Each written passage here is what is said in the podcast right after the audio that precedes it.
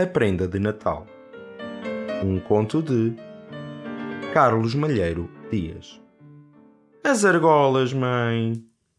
Perguntou do catre, a voz estremunhada da criança que acordara ao rangido da porta. Dorme, rapariga. Não fica sem a consoada. O teu pai ainda não chegou da feira. A criança voltou-se na cama, ficou com os olhos abertos, encolhida e emudecida, olhando o fogo da caruma, quase extinto no lar, onde requentava a ceia do Natal. Acocorada na soleira da porta, a mãe, embrulhada num chile, está à espreita, atenta ao menor rumor que vem da estrada. Já por duas vezes, com o ramalhar das carvalhas ao vento, ela pensou ouvir o tropear ao longe da carruagem. Não se enxerga um palmo na escuridão da noite de lua nova. Um mar de nuvens cobria os céus ao fim da tarde.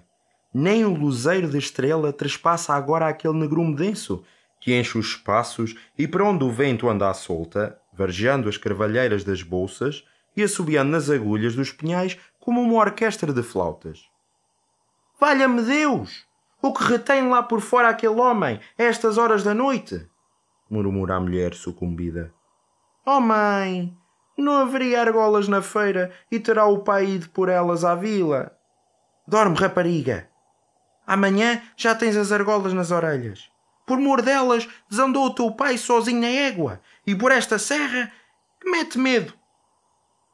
Não havia a pequena de ficar sem as argolas por mais tempo.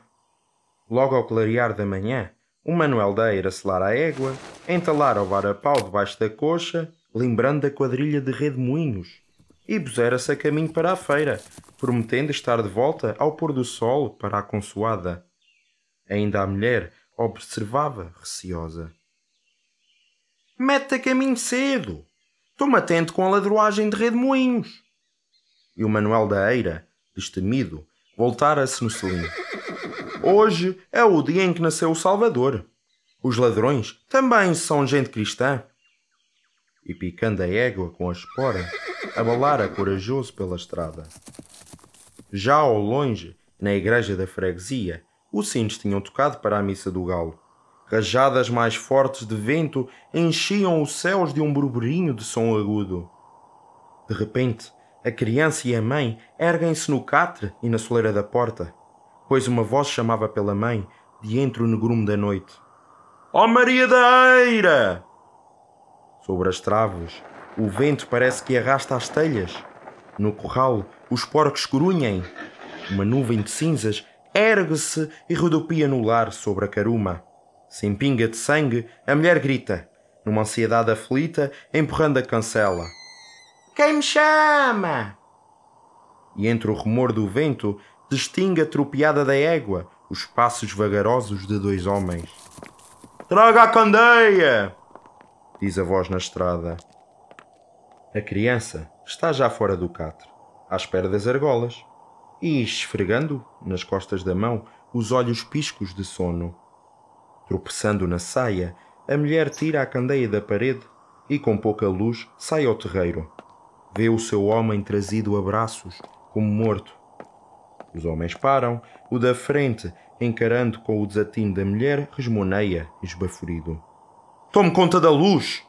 Não vamos agora aqui ficar nesta escuridão. O seu homem vem vivo. Só então ela parece acordar do seu doloroso espanto e soluça, erguendo para o céu ventoso os braços, deixando fugir o chaile. Nossa Senhora! Divino de Deus, que estou desgraçada!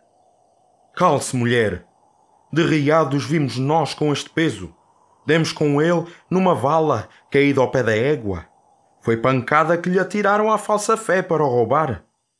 Em altos gritos, ela empurra a porta, ajuda a deitar o seu homem na cama. A criança soluça, refugiada a um canto, sufocada pelo medo, e enquanto a mulher rasga uma camisa de linho para ligaduras, os dois homens lavam as mãos ensanguentadas num alguidar e atiçam o lume da lareira.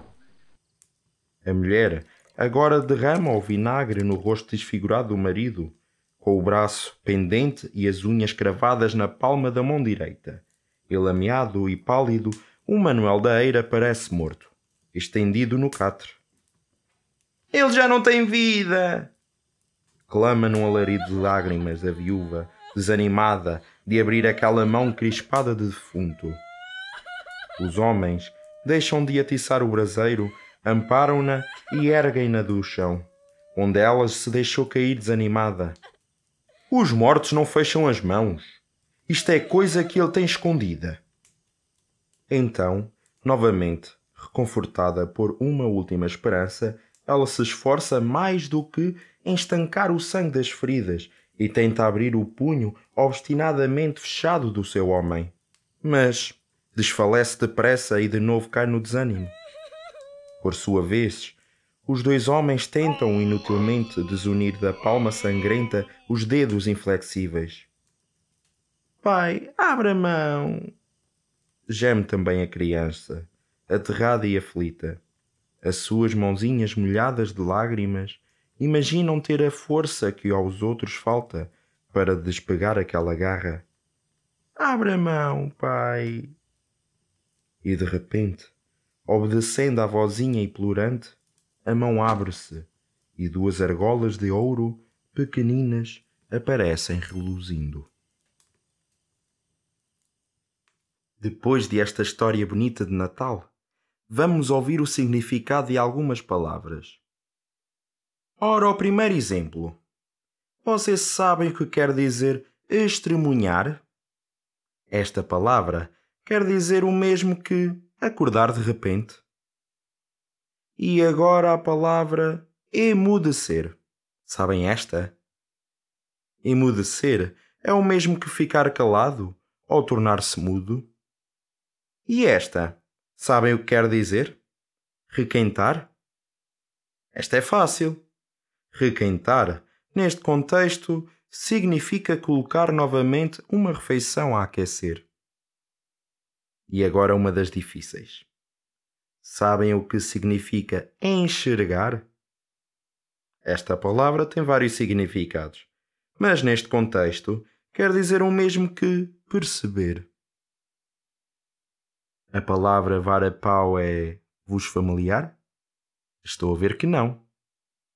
Eu dou uma ajudita. Um vara-pau é um objeto que serve para apoio de quem caminha.